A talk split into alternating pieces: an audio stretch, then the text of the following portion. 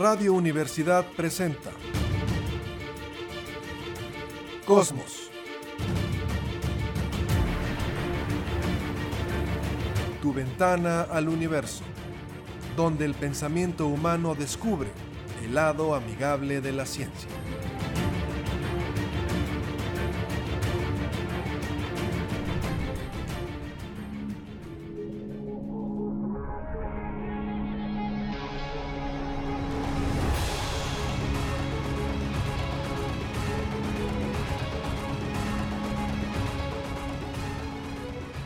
Tal? ¿Cómo está? Muy buenas tardes. Bienvenidos a Cosmos, tu ventana al universo, por supuesto, con muchísimo gusto en el 88.5 de frecuencia modulada en San Luis Potosí, Radio Universidad. Saludo esta tarde, capitán Cristian González, ¿cómo estás? Hola Paco, hola al público, un gusto estar aquí, mm, pues platicando tantas cosas interesantes y todo lo que nos dejó el 22 y nos espera el 23. Efraín en controles también, por supuesto, gracias, un saludo. Y Jessy, pues, ¿dónde anda Jessy, Capi? Jessica Mena, ella es divulgadora de astronomía, como sabemos, está en un proyecto, un superproyecto de eh, transmitir desde el mar de Cortés, desde un velero. Okay. Entonces se va a estar haciendo ciencia, divulgación de ciencia directamente, ¿no? Donde se va a ver lo que es el océano, el golfo, las montañas, la geología, y va a estar súper interesante porque va a estar en directo. Ella eh, sacó un proyecto que se llamaba Veleristas del Desierto para San Luis Potosí, Zacatecas, Aguascalientes, que aunque estamos lejos del mar, pues es nuestro mar mexicano, nuestro patrimonio. Tenemos derecho a, a vivirlo y no solo pensar que el mar es cerveza, descanso en la arena y, y hotel, sino el mar se disfruta en deportes, en exploración, en buceo, en snorkel. El mar es bellísimo y nos los perdemos por no saber cómo es. Muy bien, pues bueno, saludos y suerte a Jessica Mena. Bueno, a ver qué le parece esta nota.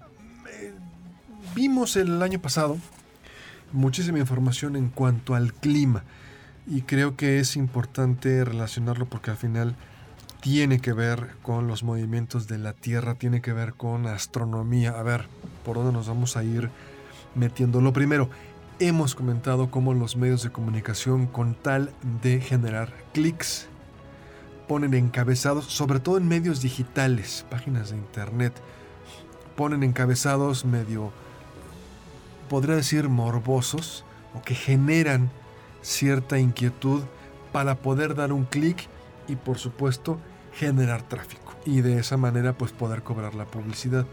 Hay algunas ocasiones en que se dicen verdades eh, parciales o está, es algo completamente que está fuera de lugar. Recordamos las imágenes, ¿no, Capi? De lo que ocurrió hace algunas semanas en Estados Unidos con las bajísimas temperaturas. Llegaba a ver hasta 30, 40 grados bajo cero. Una de las imágenes que más se repetía era un restaurante que estaba a la orilla de una costa, que estaba completamente congelado con estalactitas, parecía una casa de hielo, definitivamente. Y me llamó la atención que varios medios de comunicación decían, viene una nueva glaciación. Ese era el encabezado. Viene una nueva era de hielo. Y entonces, pues vamos a, platicarlo, vamos a desmenuzar el tema. La primera pregunta, Capi, que se hace mucha gente y que le genera cierto conflicto, vamos a ponerlo así, es, ¿por qué si el planeta se está calentando?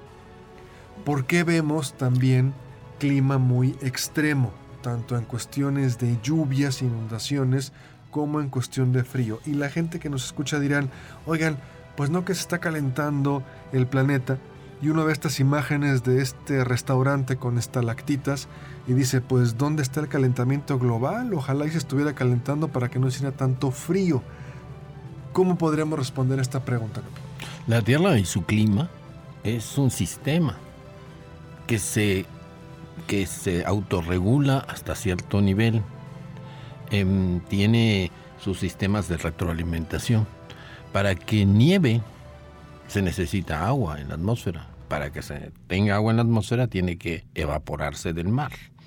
Entonces puede estar eh, al contrario, estas grandes nevadas de 3 metros, de 4 metros, estarían indicando que se está evaporando mucha agua en, esa, en esas latitudes y pues eh, cae en invierno pues en forma de nieve. Ya no llueve, sino cae en forma de copos de nieve. Y esa es la situación. Al contrario, está confirmándose que, hay ese encalentamiento global. Otra cosa que nadie toca hablando de los océanos y del mar es que todos sabemos de la corriente del Golfo, la corriente mexicana que pasa por el Golfo de México, sale por Florida y se va para el norte al Atlántico y esa corriente pues ha estado siempre ahí en los últimos millones de años y esa corriente permite eh, eh, la, la vida relativamente cómoda en Europa en la misma latitud en otros continentes es un frío infernal. Eh, recordemos Siberia, el desierto de Gobi, todas esas zonas eran, son terriblemente frías, a la misma altura de Inglaterra, del norte de Francia, de Irlanda, de Islandia, ¿no? Entonces, esa corriente que lleva todo el agua tibia de aquí del Golfo de México y se, lo, se lleva para allá, no solamente llega allá, sino se mete, se mete debajo de la superficie y forma como una banda sin fin. Y esa banda sin fin es lo que mantiene a esta circulación global submarina. Es la corriente más importante. Olvídense que, se caliente el, el clima. Lo peligroso es que si se detiene esa corriente, se acaba Europa. Termina con montañas de hielo eh, casquetes eh, polares en unos tantos años, como pasó hace 12.000 años, ¿no? Hace 12.000 años en México se tenía que los glaciares de las montañas llegaban hasta abajo, ¿no? Entonces, eso, eso era, es muy importante y sí, puede decirse que hay un inicio de, de o aparente glaciación, pero claro que no, porque la glaciación no depende de un año, la glaciación depende de cientos de años donde se acumula nieve y nieve y nieve que no se termina derritiendo, sino se compacta como hielo y se hacen glaciares de un kilómetro hasta tres kilómetros de alto. Es difícil concebir eso, pero sí son las casquetes polares eh, en los continentes. Nueva York estaba hace 12.000 años bajo hielo. Manhattan y todo eso estaba bajo un par de kilómetros de hielo. Es difícil imaginar eso, pero así era. Aquí eh, es muy buena la conclusión, pero vamos a regresarnos un poquito. Sí, esa era la conclusión, lo que, daría, lo que iba a dar al final, que entre más se caliente el clima, más vamos a tener este tipo de eventos extremos. Pero muchas veces podemos confundir el estado del tiempo local y el clima en general. Le voy a poner un ejemplo. Imagínese usted, dime tú, Capi, una persona millonaria, un supermillonario del mundo. ¿Quién se te ocurre? Elon Musk. Elon Musk. Imagínese Elon Musk eh, o Carlos Slim, por poner uno mexicano, que su cuenta bancaria debe ser muy gorda. Y de repente un día Carlos Slim sale de su casa y no pudo pasar al cajero de Inbursa y trae 50 pesos en la bolsa y se para a comprar a lo mejor unos pingüinos y una coca y pues no le alcanza y no puede pagar y la gente lo está viendo y le prestan por ahí 10, 20 pesos y dicen, pues no, que este es el gran millonario, ¿cómo es posible que teniendo tanto dinero no pueda pagar unos pingüinos y una coca? Ahí es una analogía similar, el estado del tiempo local con el clima en general. Si ese día Carlos Slim o Elon Musk salieron con 50 pesos en la bolsa, no quiere decir que no sean millonarios, simplemente en ese día en específico no traía dinero. Pero después pasan al cajero y sacan cualquier cantidad y pueden ir a comprar lo que les venga en gana. Es algo parecido. Podemos tener un día muy frío o dos o tres días muy, muy, muy fríos, pero no quiere decir por eso que el planeta no se esté calentando. Cuando hablamos del estado del tiempo local, es lo que ocurre en algunas horas, 24, 48. Y cuando hablamos del clima en general, pues es eso, que el planeta se está calentando. Un piloto tiene que ver, me imagino Capi, el estado del tiempo local. Yo vuelo, no yo, el Capi, así diría, vuelo a Tijuana a lo mejor el lunes. Hoy es sábado, vuelo el lunes cómo va a estar el clima en las próximas 48 horas que yo vuelo.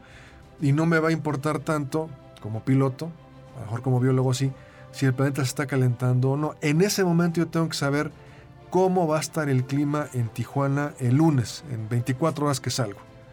Ya en 10 días o en 15 ya veremos qué pasa. Pero es no confundir el estado del tiempo local con el clima en general. Sí, por eso en inglés hay dos palabras para referirse al clima. El clima a lo largo del año es climate. Y el clima en un momento dado, en un lugar determinado, es weather. De hecho, los pilotos manejamos eso, esa palabra, aunque sea un anglicismo, decimos cómo está el weather en Monterrey. Aunque sea medio sangrón, pero es para diferenciar, porque en español es la misma palabra, ¿cómo está el clima? Y tú dices, ¿cómo está el estado de weather? ¿Es estado del tiempo? Más o menos, sí, es, viene bien marcado de cuándo a cuándo. Eh, tiene hasta pronósticos, pero no pasan de un par o tres días. Sí porque pues entre más pasa el tiempo, es más relativo el poder pronosticar. Siempre se va hacia la parte conservadora. Si va a haber neblina, hay posibilidades de neblina, se dice va a haber neblina para estar en el lado seguro. Pero sí, eh, eh, aquí en México, la CNEAM, Servicios Aéreos a la Navegación en, México, se encarga de todos esos reportes del de los aeropuertos de destino constantemente están saliendo reportes automáticos de temperatura, de humedad y a la vez el, el de la torre, los, los, encargados, por decir la torre, están viendo cómo está la visibilidad, etcétera, etcétera. Es muy importante saber el estado del tiempo local que depende de mil cosas. Y el clima, pues es el clima, como decía, el clima de San Luis Potosí, se puede decir, es un clima ah, seco desértico. Dependiendo de la zona, ¿no? Si estás en el altiplano, ah, en la zona media, en la Huasteca. Pero, si hay esa diferencia, es muy importante. Cuando estaba yo en la televisión de paga, teníamos un canal que veían mucho los pilotos y por eso contrataban el servicio, The Weather Channel. The Weather Channel. Entonces, pues cuando no había internet, no había, no traías el estado del tiempo en el teléfono, pues ellos estaban viendo ese canal pues todo el tiempo, ¿no? Cuando no sí, y con peritas y manzanitas, ¿no? Salen gotitas para, eh, dibujadas para indicar lluvia. Es muy bonito, muy fácil. Y uno le comienza a agarrar el gusto al estado del tiempo. Hay gente que aunque no salga de su casa, consulta el Weather Channel, no por que vaya a haber algún desastre o un clima extremo, sino porque le gusta estar al tanto. No, y usted, por ejemplo, que nos escucha, si es, vamos a pensar que es jueves, y usted va a ir a una boda el sábado, toma su teléfono, ¿cómo va a estar el clima el sábado? Es un evento local, el estado del tiempo es cómo va a estar el clima en ese momento localmente. No va usted a decir si la Tierra se está calentando 4 o 5 grados este, para el fin del siglo, ¿no? Pero bueno, es, es esta diferenciación. Ahora, el estado del tiempo es algo que se escribe en un plazo mucho más corto y el climate, o sea, el clima sería pues ya a, gran escala, ¿no? A gran escala.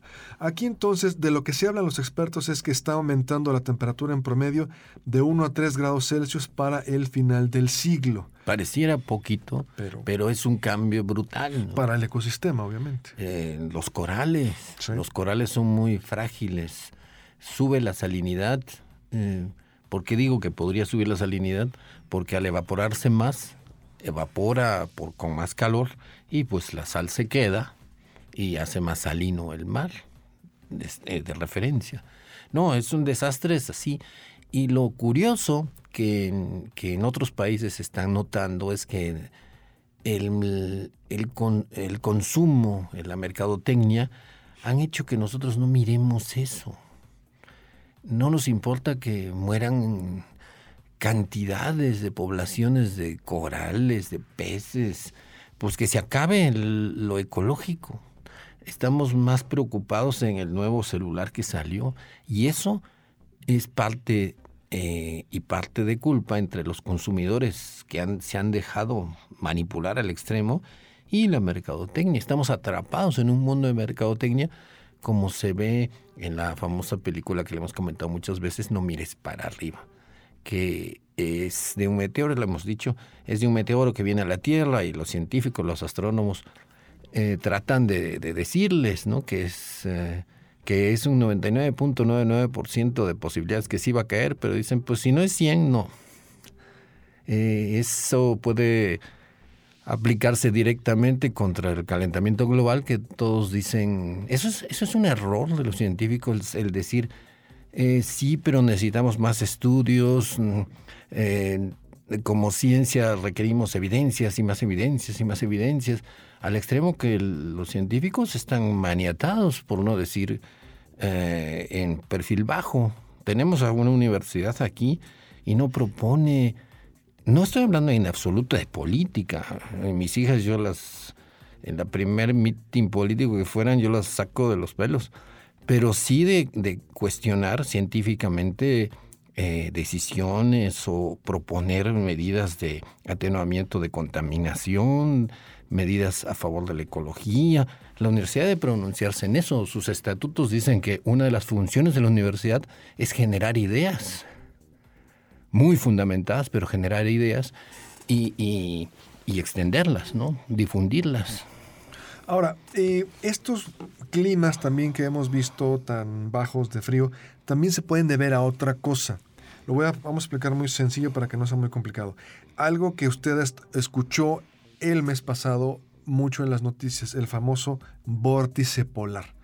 El vórtice polar, también hay una corriente de chorro, pero me enfoco en el vórtice polar, que sería, imagínense en el Polo Norte, a unos 15 kilómetros de altura, tenemos una especie de remolino de aire muy, muy frío. Imagínense un carrusel, como el que usted vive en la Feria de los Caballitos, que es de mucho frío y está dando da vuelta contrario al sentido como gira la Tierra, pero está dando vueltas y vueltas y vueltas y vueltas.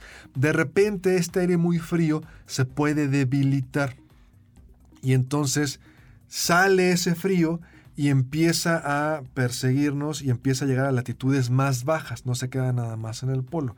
Y es precisamente también, además de que si se derrite más el hielo, van a caer más lluvias y más nevadas, también cuando aumenta la temperatura del planeta, este aire caliente debilita este vórtice polar y entonces es como si tiene usted una bolsa llena de aire muy frío y llega por ahí algún maldoso y le pica con un alfiler, pincha la bolsa y sale todo el aire frío. Por eso tú recuerdas, por ejemplo, el año pasado en Texas, en Houston, tenían temperaturas de menos 12 grados, algo que no se veía hace mucho o probablemente no se veía porque, por ejemplo, la empresa eléctrica, la que surte de Light Company, es una empresa privada, no estaban preparados, se les congeló todo, fue un desastre y fue un problemón en Texas. Cada vez vamos a estar viendo también climas más extremos en latitudes pues más hacia el sur del polo, porque llega el diablito y pincha este vórtice polar con aire caliente y se nos deja venir todo el frío, ¿no? Eh, sí, recordemos también en Florida, en los Everglades, donde están los cocodrilos. El, también le cayó un, norte, ya llamémosle así, para que quede claro, un frente frío que bajó y comenzó a congelar los Everglades con todo y cocodrilos. Entonces la gente trataba de salvarlos, evidentemente, los pobres animales y, y, muchos otros animales. ¿no? A lo que no están acostumbrados los animales de, de, de ecosistema, ¿no? Ese es, eso es lo que tiene que tenerse claro la fauna, la flora y la fauna, está adaptada a determinadas cosas. Si se le cambia la jugada, pues va a sufrir tremendamente. Y la tecnología, las ciudades, las sociedades también están adaptadas. Y una, un extremo anda pues eh, muriendo mucha gente. Sí, ahora, aquí lo importante es, bueno, ya explicamos que también puede haber eh, frío muy intenso, pero la conclusión es, entre más se caliente el planeta, vamos a tener climas más extremos, tanto en frío como en lluvias. Ahora, viene una nueva glaciación, viene una nueva era de hielo. Usted vio la película con sus hijos, gracias a Dios yo no tengo hijos, uh, pero los que tienen hijos pequeños y fueron a ver la película, la era de hielo 1, 2, 3, pues es eso, ¿no? Las glaciaciones. Viene una nueva glaciación, es decir, todo lo que origina esta nota. ¿Realmente vamos para allá? La mejor opinión la va a tener usted. A ver, en este caso, y le doy todo el crédito, un profesor catedrático de física de la Tierra, José Manuel Vaquero, de la Universidad de Extremadura, leí un artículo de él y me pareció muy interesante. Él le dice a sus alumnos, él fíjate la materia, catedrático de Física de la Tierra. Él le dice a sus alumnos, chavos, acuérdense la regla del 5. La Tierra tiene 5 mil millones de años, los homínidos tienen 5 millones de años y las civilizaciones actuales como las conocemos tienen 5 mil años. Entonces él dice, aguas con los tiempos, aguas porque a escala humana se nos puede ir el tiempo y para cuestiones astronómicas es un instante, pero para una escala humana es muchísimo. Aquí entonces un experto, Mihailovic, que ya no sé si fue serbio o croata, pero bueno, ex Yugoslavia, no se vayan a enojar por ahí, él descubrió o comentó los ciclos de Mihailovic. Milankovic. Milankovic, Mihailovic, Mihailovic sí, sí, como en el cual él dijo, son tres factores los que provocan las eras de hielo. Son tres factores en general los que hacen que, lo dijo el Capi, está nevando, haga de cuenta que todo lo que se congela en invierno se derrite en verano. Pero hay factores que provocan que todo lo que se congela en invierno no se descongele completamente en verano y vamos acumulando hielo, hielo, hielo, hielo. Y podría ser, si usted vio el Imperio contraataca, que la Tierra en algún momento fuera como este planeta, el planeta Hot, prácticamente todo el planeta cubierto de hielo. Sí ocurrió. Ah, claro, la Tierra fue el planeta Hot hace Totalmente, tiempo, se cubrió todo. Y no nada más una vez, varias veces. Dos veces, hace 720. Ah, pero esa es la duda, cubierto completamente, porque yo pensé, a lo mejor eh, en México, no en el trópico, realmente el planeta se cubrió completamente de hielo, mares y todo, o llegaba hasta cierto... ¿Cómo han descubierto eso de que había hielo por todas partes? Por los, las rocas, se llaman drop stones, las rocas que se caen uno en, toda, todo glaciar arrastra rocas. El glaciar se mueve, nieva, nieva, nieva. Y, baja como una cascada súper lenta. El, hielo, por más rígido que esté, es relativamente plástico. Ya se han hecho pruebas a los glaciares en Europa. Cualquier glaciar uno le pone unas estaquitas y va a ver que se mueven en un año un par de metros o tres metros. A veces caen piedras y, y pues el hielo las arrastra. Esas piedras tienen determinada textura y esas piedras han sido encontradas en medio del mar, en medio de los océanos. Entonces de ahí ha salido ya la hipótesis comprobada por otras, por otras causas de el snowball earth, que es la tierra como pelota de nieve. Pero eso congeló todo y ¿Y cómo sobrevivieron los animalitos? Bueno, los primeros animalitos. Recordemos que los primeros bichitos de muchas células aparecen eh, en el 600, hace 600, 600 millones de años para redondearle. Y ya los trilobites y todos esos aparecen hace 540. Y estos animalitos, pues ya estaban, ya eran unas varias células funcionando como nosotros, somos tejido de células, cada grupo de células hace su chamba. Ya estaban coordinadas estas células. Antes de eso, eran puros animalitos unicelulares. Entonces es asombroso que al parecer la, la vida se crece al castigo. Porque después, inmediatamente después que se cubrió la tierra y ya no dejaba calentar porque el albedo de la nieve reflejaba todo. Y, el albedo pues refleja todo y ya no se calienta nada, ni con el sol. Y los que salvaron a... Los que quitaron ese, esa, esa capa de glaciales que cubría prácticamente toda la Tierra fueron los volcanes. Los volcanes vinieron al rescate. Echaban CO2 al aire, cubrían todo de ceniza que negra o oscura que absorbía calor y poco a poco la Tierra se libró de, ese hielo. Qué interesante, ¿no? Todo lo que se está descubriendo que la, la Tierra ha sido todo un, una epopeya, una odisea. Pero al final sí se congeló todo el planeta. Sí, todo el planeta. O sea, fue el planeta hot de, del Imperio Contraataca. Todo cubierto de hielo. Mares se congelaron, todo. Mm. Claro, se congela el mar a lo mejor unos cuantos metros y muy en el fondo pudo haber ciertos eh, bacterias, pececitos, no lo sé, que no les llegó tan drástico el cambio de temperatura. Nos quedan dos minutos, pero a ver, platícanos. Sí, efectivamente, eran los... Sí, sí, más o menos así. Se congelan 4 o 5 metros, pero abajo el agua puede estar un poquito más templada. Claro. Muy, muy abajo. Porque recordemos que el mismo eh, ingeniero de Marina que descubrió el Titanic, Robert Ballard, él dijo que no quiere ser recordado porque descubrió el Titanic, sino quiere ser recordado porque descubrió las eh, eh, ventilas eh, hidrotermales. Abajo, a cuatro kilómetros, ahí donde está el Titanic, por ahí, no, no exactamente ahí, y aquí en Baja California, en el Mar de Cortés hay otra, hay esa, recordemos que la corteza marina es muy delgadita, entonces se rompe y comienza a generar calor. Y de eso calor uno encuentra esos ventilas de calor y ya está lleno de animalitos, está lleno de cangrejos, gusanos marinos. Uno dice, ¿qué onda? Disfrutando el agua calientita. Sí, el agua que son nada más que fuentes termales, como un balneario a tres kilómetros abajo del mar. Sí. Bueno, pues entonces nos vamos a ir a una pausa. No terminamos el tema para que el Capi no se enoje. Es que se nos fue todo. No terminamos.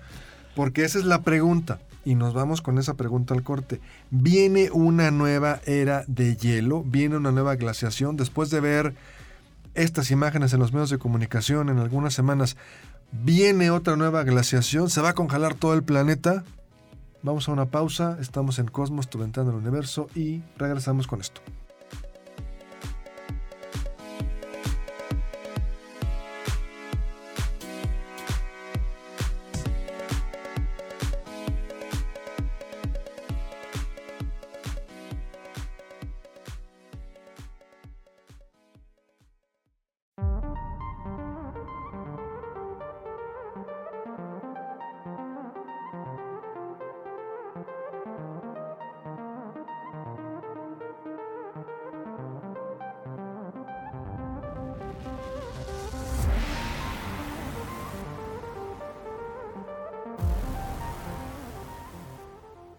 Regresamos, estamos en Cosmos, tu ventana al universo. Bueno, pues lo comentábamos antes del corte, pareciera que nos acercamos a una nueva era de hielo, a una nueva glaciación. Bueno, lo decíamos, un señor que se llamaba Mihailovich, a ver, ¿lo pronunciabas tú correctamente? Milankovich. No sé si sea el... Ahora sí que no me acuerdo. Milankovich, sí. Pues vamos a ponerlo así porque no hablo eh, yugoslavo, serbio, croata o lo que fuera. Milankovitch.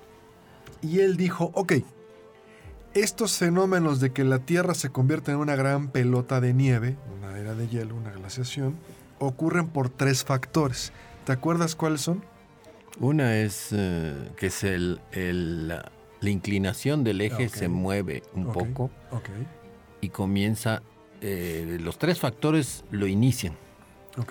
Pero hay un, hay un evento de retroalimentación positiva, creo que es, donde cuando hay hielo eh, se refleja mucho de la energía solar por la nieve, ¿no? Blanco, pues se refleja otra vez para, para el espacio. Y entonces ocurre esta cascada, como piezas de dominó, que entre más hielo, eh, menos eh, energía queda en la atmósfera y se va haciendo cada vez más frío y así, así, sucesivamente hasta que ya estamos bajo kilómetros de, hielo. Sí, aquí entonces son tres factores, uno de ellos, vamos a ir viendo cada uno. Primero, la órbita de la Tierra. La órbita terrestre es una elipse, no es un círculo precisamente, pero esta órbita, esta elipse, a veces se puede estirar un poquito. Cada 80, 100 mil años, la Tierra en esta órbita se puede estirar y al estar un poco más lejos pues va a llegar menos cantidad de luz solar. La otra, inclinación del eje de la Tierra. Esa es muy importante. La Tierra está inclinada a 23 grados y medio. Entonces, si la Tierra se acuesta un poquito más, va a recibir más luz solar. Las estaciones pueden ser más extremas. Pero si la Tierra se levanta un poquito más, como en la cama del hospital, que está usted acostado y la puede hacer para atrás o para adelante, si usted levanta la cama del hospital y la Tierra se levanta tantito, llega menos luz solar. Y entonces pasaba lo que le decíamos. No se alcanza a derretir todo el hielo que se genera en el invierno y vamos teniendo una ganancia neta de hielo y va el hielo ganándole por supuesto a la tierra firme. Y la otra, la precesión. La precesión simplemente es el eje de la tierra no apunta siempre para el mismo lugar. Sube y baja, pero además no apunta siempre al mismo lugar. Es como un trompo, se va moviendo y en ese movimiento de precesión, cuando combinamos a dónde apunta el eje de la Tierra, que la Tierra se levante un poquito más, no esté tan acostada, y que también la órbita terrestre se alargue un poquito, se achate, esos tres factores generan una, pueden generar una glaciación. Como la tormenta perfecta, ¿no? Exactamente, la tormenta perfecta. Y dice Milankovitch, bueno, cada cuando ocurren estos fenómenos, y ahí viene el dato, nos acercamos o no a una glaciación. Milankovitch dice que más o menos una era de hielo ocurre cada 100.000 años. Una vez que damos este dato, porque esa es la pregunta, nos vamos acercando a una nueva era de hielo y decimos, ¿cada cuándo ocurre este fenómeno? Cada 100.000 años. ¿Cuál sería la siguiente pregunta, Capi, para resolver este enigma entonces? Si ¿Cuál fue la última? ¿Cuándo fue la última? Exactamente. ¿Cuándo fue la última? 20 mil años, más o menos. 20, 21, 20 mil años. Entonces, nos faltarían 80 mil años para llegar a una nueva era de hielo. No lo veríamos en este milenio. A ver, todo el relajo del año 2000, del 99, pasamos al 2000 y festejamos y la champaña y el famoso Y2K que se iba a descomponer las computadoras. Mil años. Pasamos de un milenio a otro, faltan 80 milenios. ¿sí? Yo hice un ejercicio, el Capi, porque sí tiene hijos, hijas en este caso. Una generación, más o menos dicen que es cada 25 años.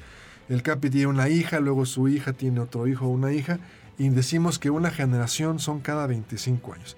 Si dividimos 80 mil entre 25, estaríamos hablando que tendrían que pasar 3.200 generaciones 3.200 descendientes del Capi, porque él sí tuvo hijos, para que regrese otra glaciación. 80 milenios, 80 veces lo que celebramos en el 99, de que pasábamos de un milenio a otro. No nos va a tocar verlo. Entonces, es una verdad parcial. ¿Se acerca una glaciación? Pues sí, porque para allá vamos, pero faltan 80 mil años. No lo vamos a ver, Capi, ni tú ni yo. A lo mejor 3.200 descendientes en generaciones después de ti lo van a ver. Ya no sé cómo se llame, bisnieto, tataranieto, lo que sea, pero tu descendiente, 3.200 a partir de tus hijas, puede ser que lo van a ver.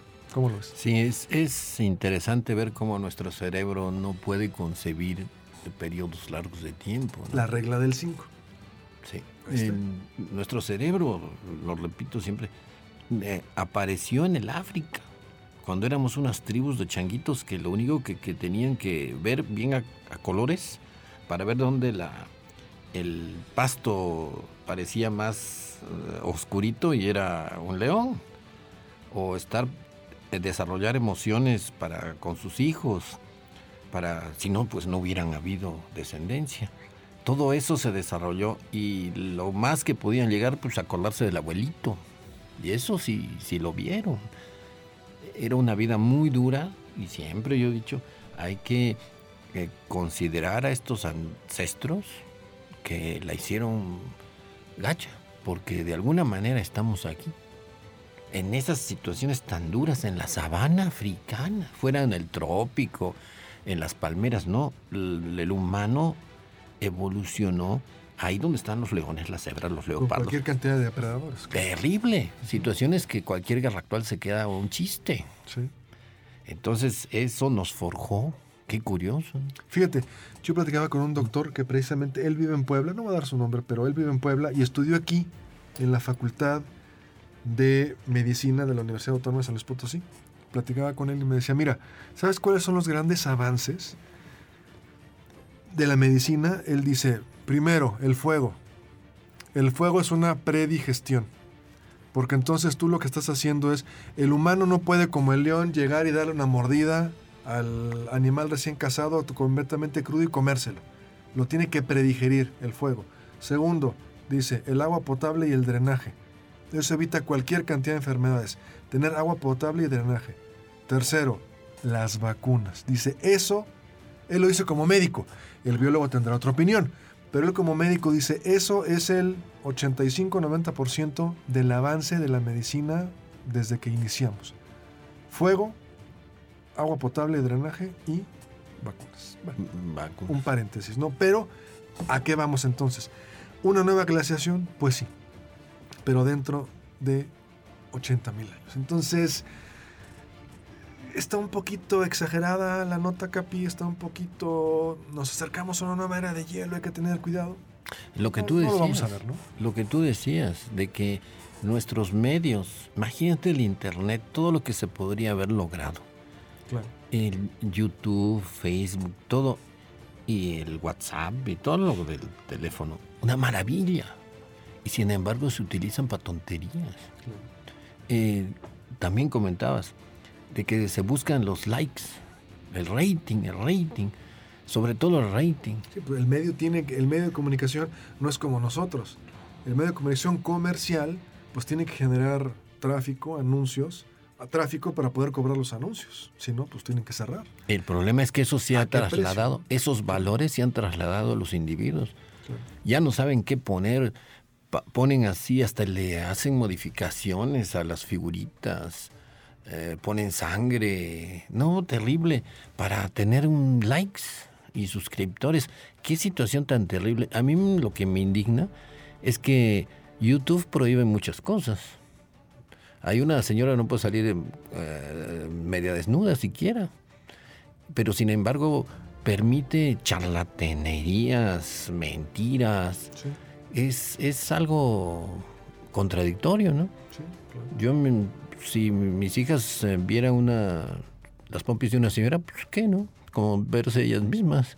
Pero todas las mentiras, barbaridades, tendencias, manipulaciones, es terrible. Eso deberían cuidar más que que no se diga de tal palabra o tal otra palabra. y al final, eh, cuando, ¿te acuerdas cuando se envía los discos de oro de las ondas? Siempre se me olvida si Voyager. es Voyager o Pioneer. Voyager. Voyager. Y después en las Pioneer se envía otro mensaje. En las fotografías iban, el primero en la placa, hombre y mujer iban desnudos, porque así debe ser, pues, o sea, la ropa es una construcción humana y no quiere decir que vamos a venir al programa la próxima semana encuerados, no, pero así es.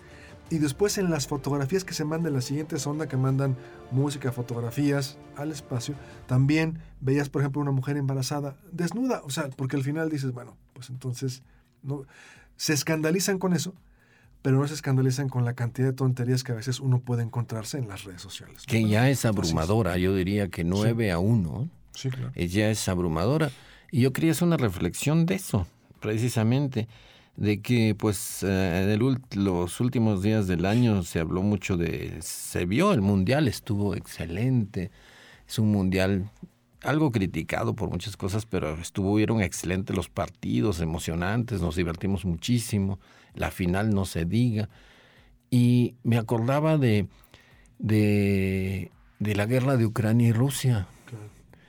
Y eran personas, las que estaban peleando en esa guerra, más o menos de las edades de los jugadores. Y entonces, oye, ¿cómo es posible que, uno está ahí? Se nos olvida, detengan la guerra, ¿cómo crees? ¿No? Eh, que se eche un partido de fútbol, no, no, no puede ser.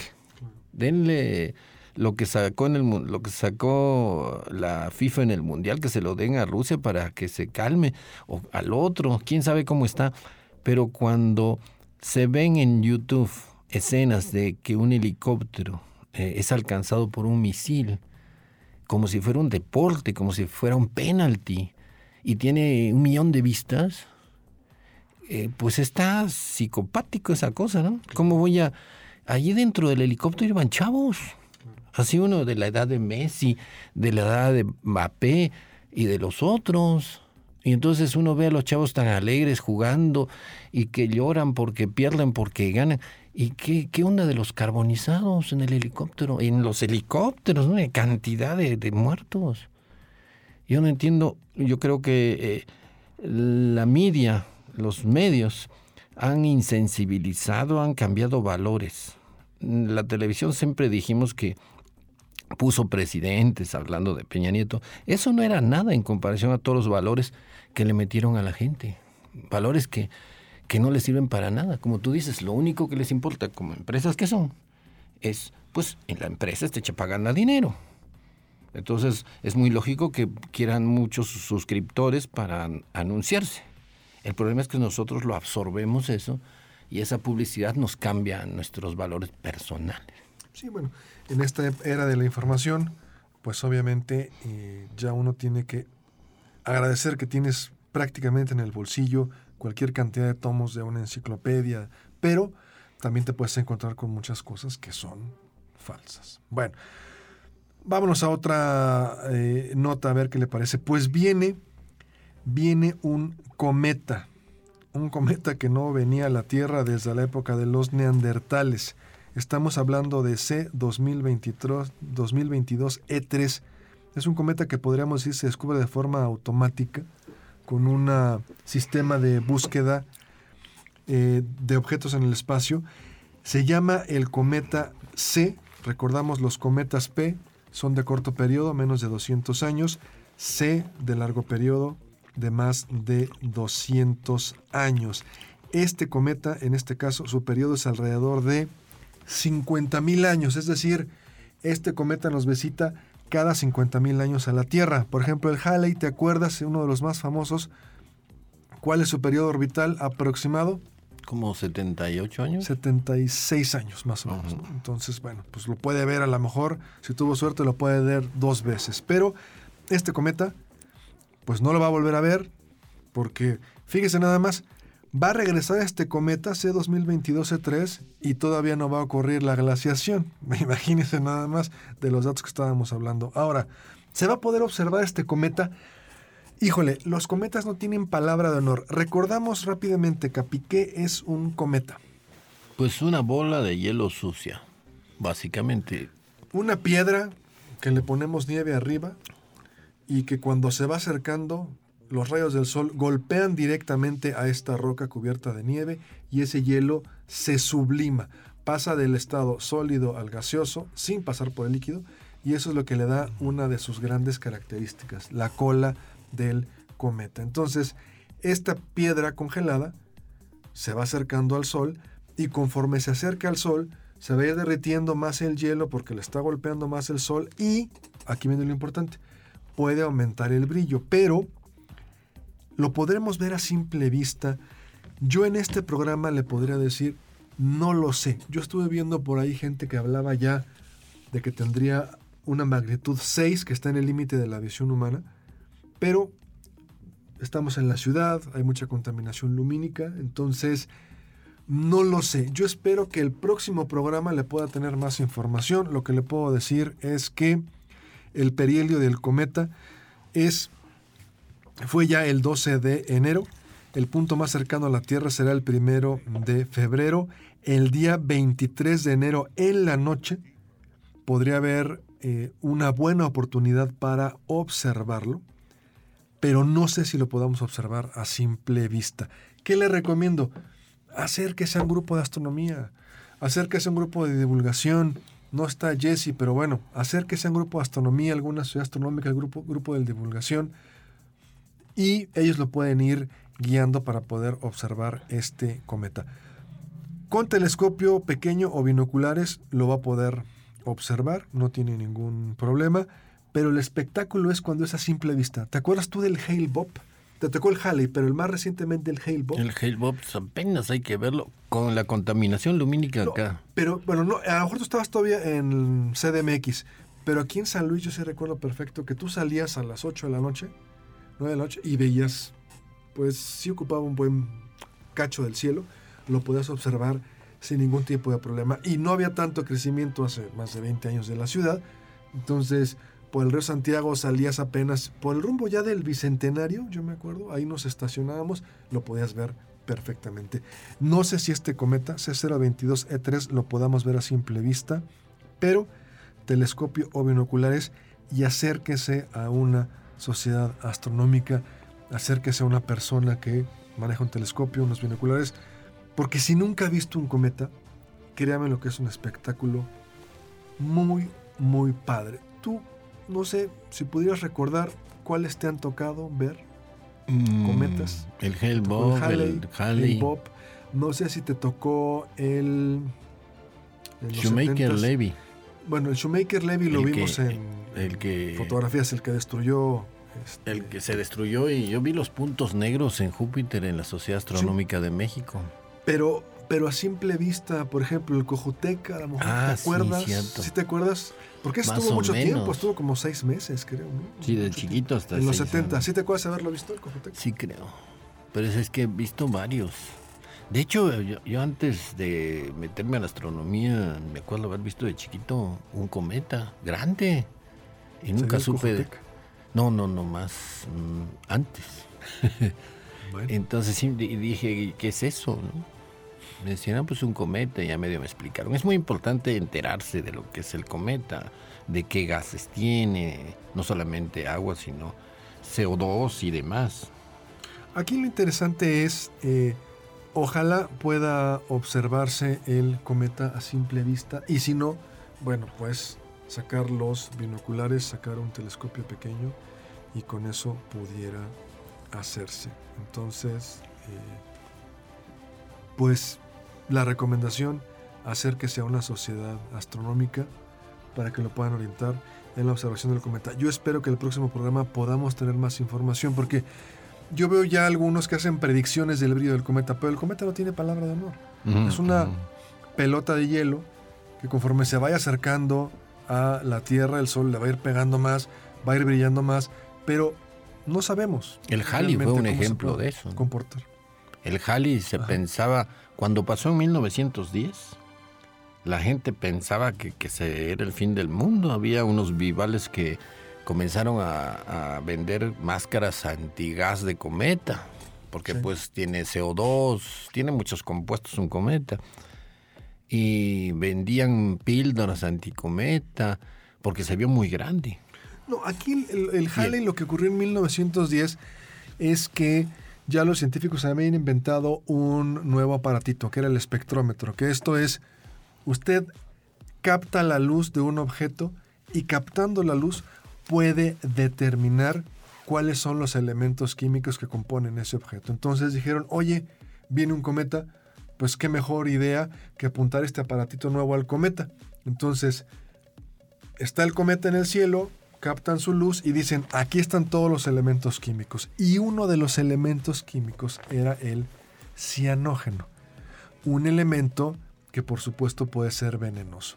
Nadie se quiso fijar que la cantidad de cianógeno que tenía el cometa, y que aparte está un poco lejos, era mínima. Pero los medios de comunicación Otra vez los medios de se comunicación. dieron un día de campo, decían que íbamos a pasar por esa nube venenosa, que íbamos a recibir un baño de cianuro gratis y vendían píldoras para el cometa, vendían máscaras antigas, así como estamos ahorita con el cubreboca, pero vendían máscaras antigas porque, pues imagínate, Capi, qué mejor que con una máscara de gas cubrirse, ¿no? Y, y- Pero bueno, pues todo fue obviamente una, una vacilada, ¿no? Pero fueron virales. Sí, en Es su el, momento. el cianógeno fue viral. Así Qué es. palabrita. Bueno, y ahí viene este cometa. A ver si tenemos más información la, el próximo programa. Y un dato curioso, a ver qué te parece. ¿Tú sabes qué es un número de Harshad? No. Un número de Harshad es números que propuso un matemático hindú, Kaprekar, y este matemático lo que propone es que un número de Harshad es un número entero divisible entre la suma de sus dígitos. Ponemos un ejemplo. 27. 27. 7 más 2.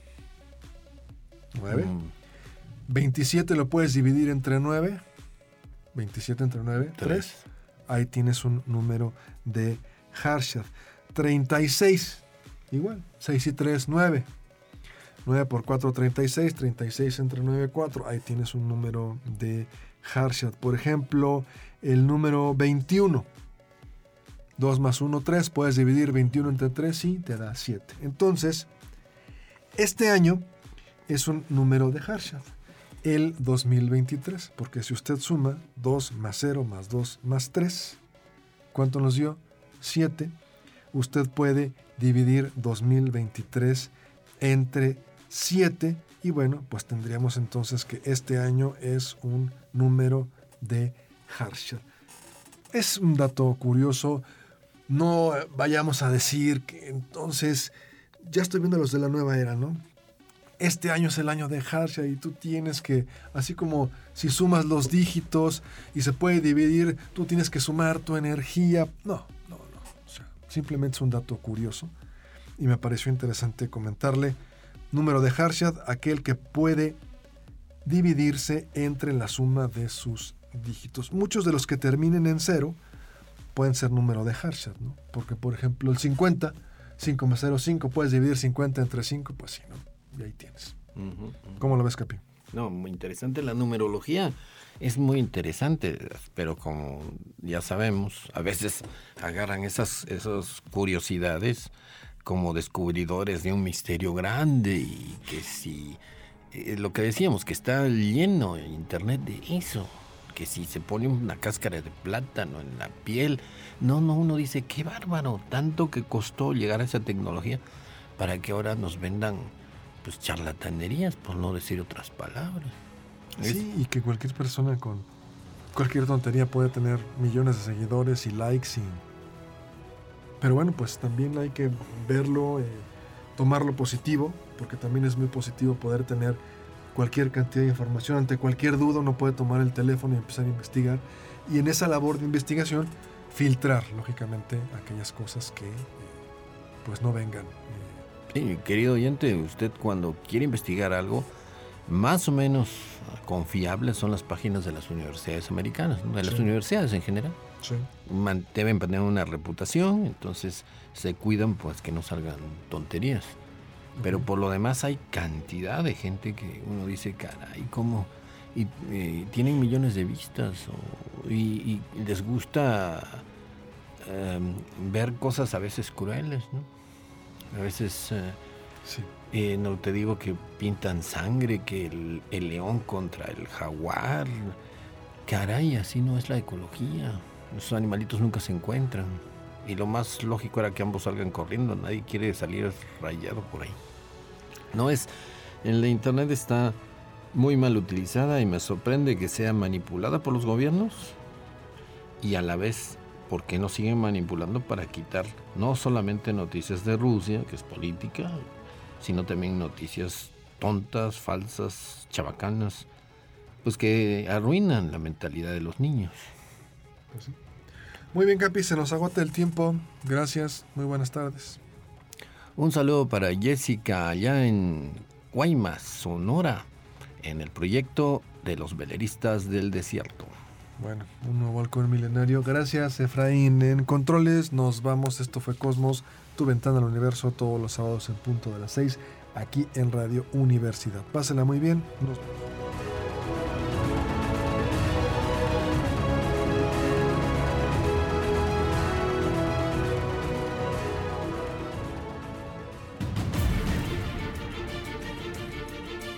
Radio Universidad presentó Cosmos. Tu ventana al universo, donde el intelecto humano descubre el lado amigable de la ciencia.